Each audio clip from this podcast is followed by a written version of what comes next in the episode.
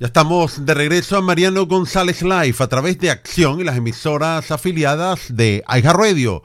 Recordándoles que se transmite de lunes a viernes de 5 a 7 de la tarde. En breves momentos estará con nosotros el doctor Juan Torres, médico especialista en enfermedades infecciosas. El tema, sin duda, va a ser la viruela del mono y abordaremos muchas preguntas e inquietudes acerca de esta enfermedad. Así que Víctor me está indicando que ya está con nosotros vía telefónica y es un placer. Me refiero al doctor Juan Torres, médico especialista en enfermedades infecciosas. Doctor Torres, bienvenido, ¿cómo está? Bien, bien, gracias Mariano.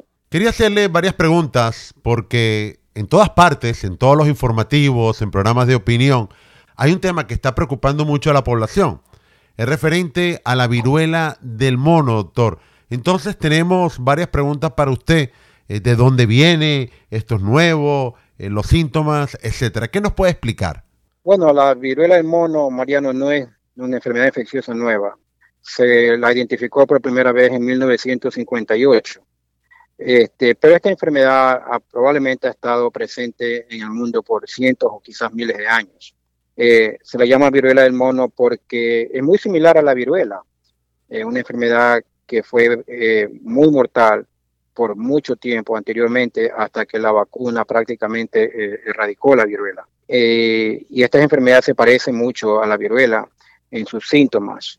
Eh, originalmente se la descubrió en, perdón, en, África, pero actualmente se ha reportado este, en más de 80 países. Y es un problema porque se está duplicando, el número de casos se está duplicando aproximadamente cada ocho días y según nuevos reportes hay eh, más de 80 países actualmente que han reportado casos de viruela del mono. Entonces sí es, por supuesto, un motivo de salud para preocuparse. La Organización Mundial de la Salud declaró la viruela del mono como una emergencia de salud pública a nivel mundial y Estados Unidos también lo declaró como una emergencia pública.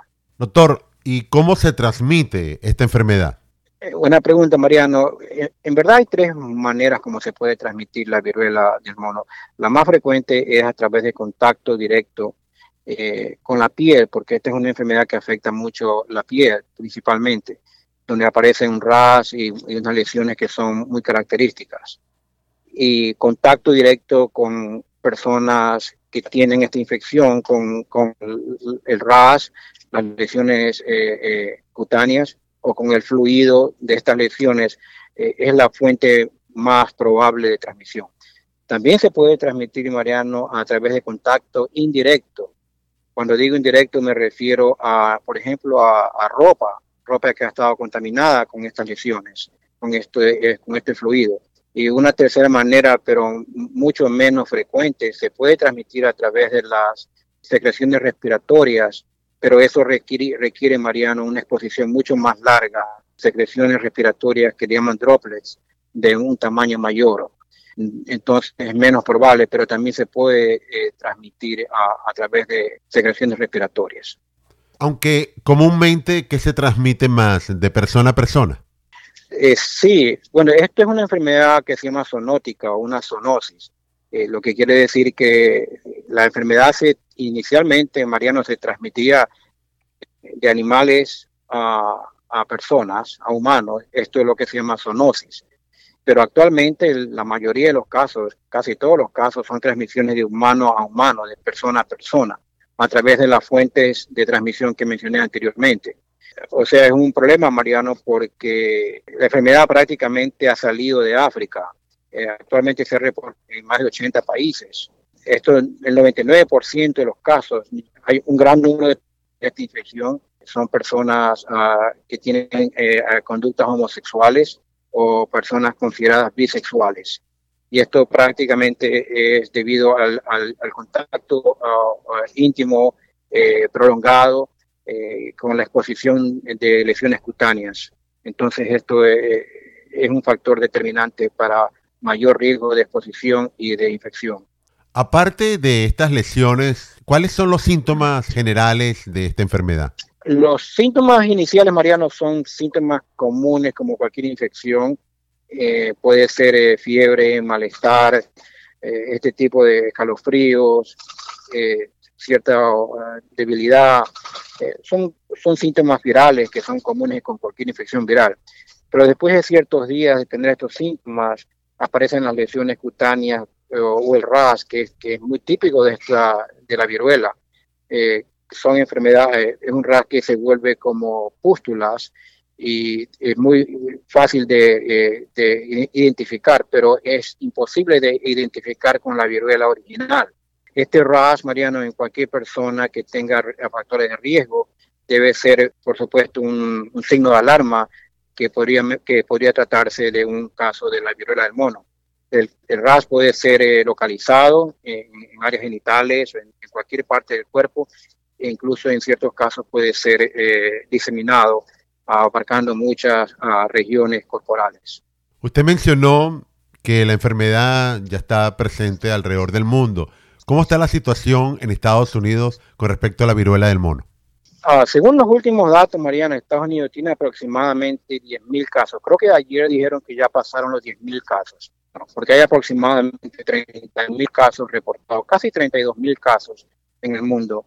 De eso es la tercera parte son en Estados Unidos. La viruela del mono, Mariano, esto es importante eh, mencionar, se ha reportado en 49 de los 50 estados de Estados Unidos. El único estado del país que no tiene casos reportados es el estado de Wyoming. Y la mayoría de los casos en Estados Unidos se han reportado en California, en Nueva York y en, Florida. Florida tiene eh, aproximadamente mil casos ah, al momento. Entonces, cuando hablamos de una infección que ha, reportado casos en 49 de los 50 estados, eh, por supuesto es, algo que hay que tomar muy en serio. Y por, por definición y por ah, ah, en términos prácticos, eh, la viruela del mono es considerada ya como una pandemia. Doctor, al considerarse una pandemia, ¿tenemos la vacuna para combatirla? Ah, buena pregunta, Mariano. Sí, hay vacuna. La vacuna que originalmente se, se usó para la viruela original eh, eh, protege en gran forma para la viruela del mono, porque la viruela del mono es un tipo de virus muy similar a la viruela original. Y esa vacuna eh, en Estados Unidos y en el mundo entero, Mariano, se congelan las vacunas. Entonces estas vacunas están disponibles. Estados Unidos tiene millones de millones de dosis de la vacuna para contra la viruela, que protege también contra la viruela del mono. Y tengo entendido que el gobierno también ha, ordenado el desarrollo, la, la producción de muchas más vacunas en caso que se necesiten. Una pregunta a lo mejor me salga un poco del contexto. ¿Esta vacuna se ha politizado como el caso del COVID? Ah, no todavía, Mariano, no todavía. Pero es probable que también se politice de por todos lados. por todo. Habrá gente que diga que la viruela del mono no existe. Habrá gente que diga que todo el mundo tiene que ponerse la vacuna. Ah, esos son dos casos típicos de extremismo. Eh, pero si sucedió con el COVID, eh, probablemente va a suceder también con la, con, la viruela del mono. Esta enfermedad, Mariano, es importante mencionar que no es tan contagiosa eh, eh, comparado con el COVID. la mortalidad es mínima. Hay muy pocos casos, creo que hay 12 casos reportados de fatalidad en todo el mundo.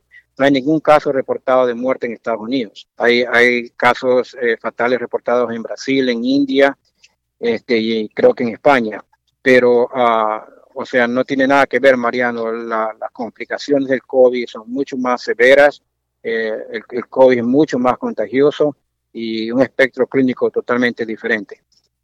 Entonces, ¿qué diferencias tenemos con esta nueva pandemia? Me refiero al compararse la viruela del mono con el COVID-19.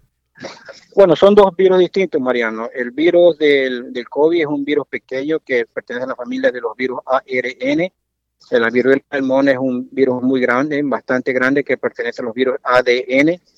Eh, el espectro clínico de cada uno es diferente. El, COVID tiene mucha tendencia a producir eh, enfermedades respiratorias, neumonía, eh, coágulos, muchas complicaciones sistémicas. La viruela del mono generalmente no produce esas cosas, Mariano. Este, aunque tiene un periodo infeccioso más largo, eh, las personas generalmente requieren estar en, aislamiento por más tiempo hasta que las lesiones cutáneas comiencen a cicatrizarse. La vacuna para, para el COVID es prácticamente universal en estos momentos.